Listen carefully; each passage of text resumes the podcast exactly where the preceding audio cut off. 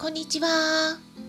サラホリスティックアニマルクリニックのホリスティック獣医、サラです。最初にちょっとだけお知らせをさせてください。新型コロナ復興支援として、今年の5月から YouTube 動画で短いセミナー内容を100本公開していくという企画を行っております。YouTube でも飼い主さんにとってためになるような情報をお届けしていますが、ある程度溜まったところで無料で公開している動画は有料に切り替わる予定ですので、興味のある内容がありましたら、ぜひ今のうちにチェックしておくことをお勧めします。また先日もお伝えした通り、9月16日水曜日の夜9時からスタンド FM にてライブ配信を行う予定です。飼い主さんからのご質問を募集していて、その時に回答させていただきます。概要欄に情報を載せておきますので、興味のある方はそちらもぜひ聞いてみてください。さて、前回に続き、再び外耳炎や皮膚病について、まず、今回のトピックスで一番重要なことをお伝えします。外耳炎や皮膚病になってもすぐに治る子と治らない子がいますが、その分かれ道って何でしょうか？今回お伝えしたい重要なポイントについて一般の治療に関する内容になるんですが、まず3つ挙げますと以下の通りになります。まず1つ目、検査をしているか。2つ目展示投薬をきちんと行っているか。3つ目他の原因についても考えているか。この3つが重要です。まず最初に、えー、順番に説明していきたいと思います。まず1つ目は検査ですね。検査はしないと原因わからないし原因によって治療内容がもう全然変わります。でもこれについては前回もお伝えしましたね。原因を調べるのは耳垢とか皮膚についた油やフケなどを顕微鏡で見るだけなので動物に負担はかからないです大掛かりな検査ではないので一般的に費用もそんな高くありません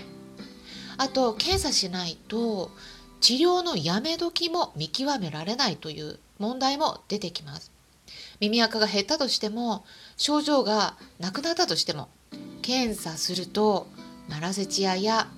細菌などが生き残っているということはよくあるんです。なのできちんと顕微鏡で調べないと本当に治っているのかがわからないです。見た目が綺麗になったからといって早めにお薬をやめてしまうと生き残っていた細菌とか心筋カビなどがまた増えてきてしまって再発することになりますから検査は本当に重要です。そして2つ目。展示や投薬をきちんと行うということ。これについても解説します。これは飼い主さん側が 原因になっているパターンがあるということになるんですが例えば獣医さんが展示を1日に1回してくださいとか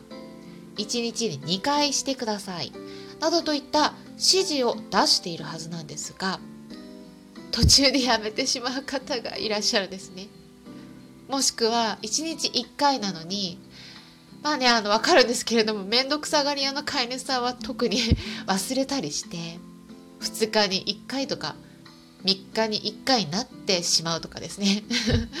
あのこれもですね本当によくありません。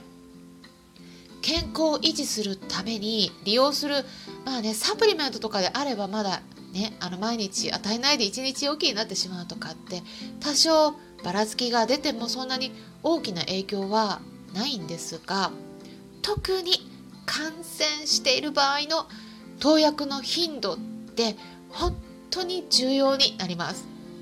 私自身が行う治療では感染している子の場合でも抗生剤とか使うのは最後の手段にしていて実際には抗生剤を使わなくても治る場合っていうのは、まあ、結構あるんですが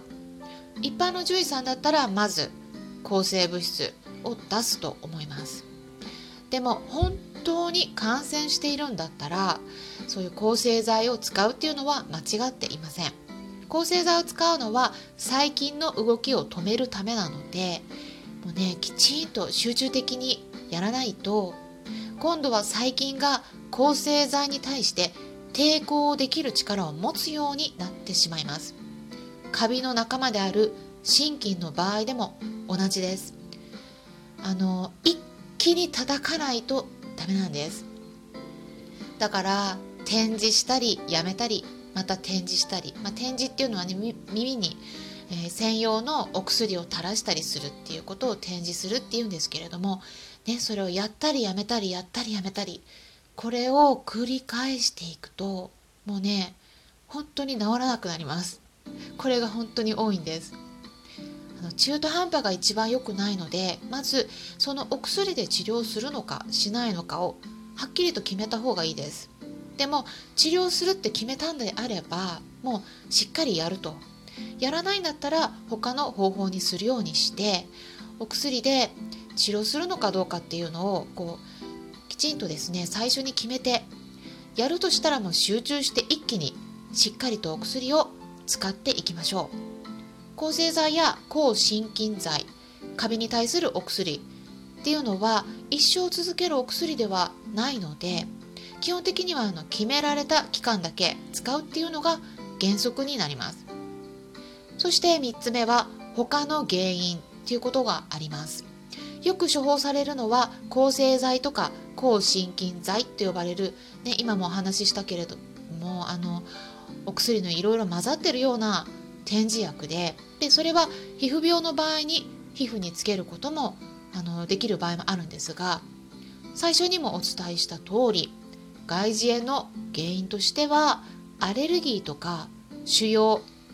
がんとかですねホルモンの病気などといった他のものもありますよね。でこういった病気の場合は抗生剤とか抗心筋剤っていった点耳薬は全く効きません。もしも治らないでダラダラと治療が続いてしまっている場合はまず食事を変えることを考えてみてください。食事だけでも改善することがあります。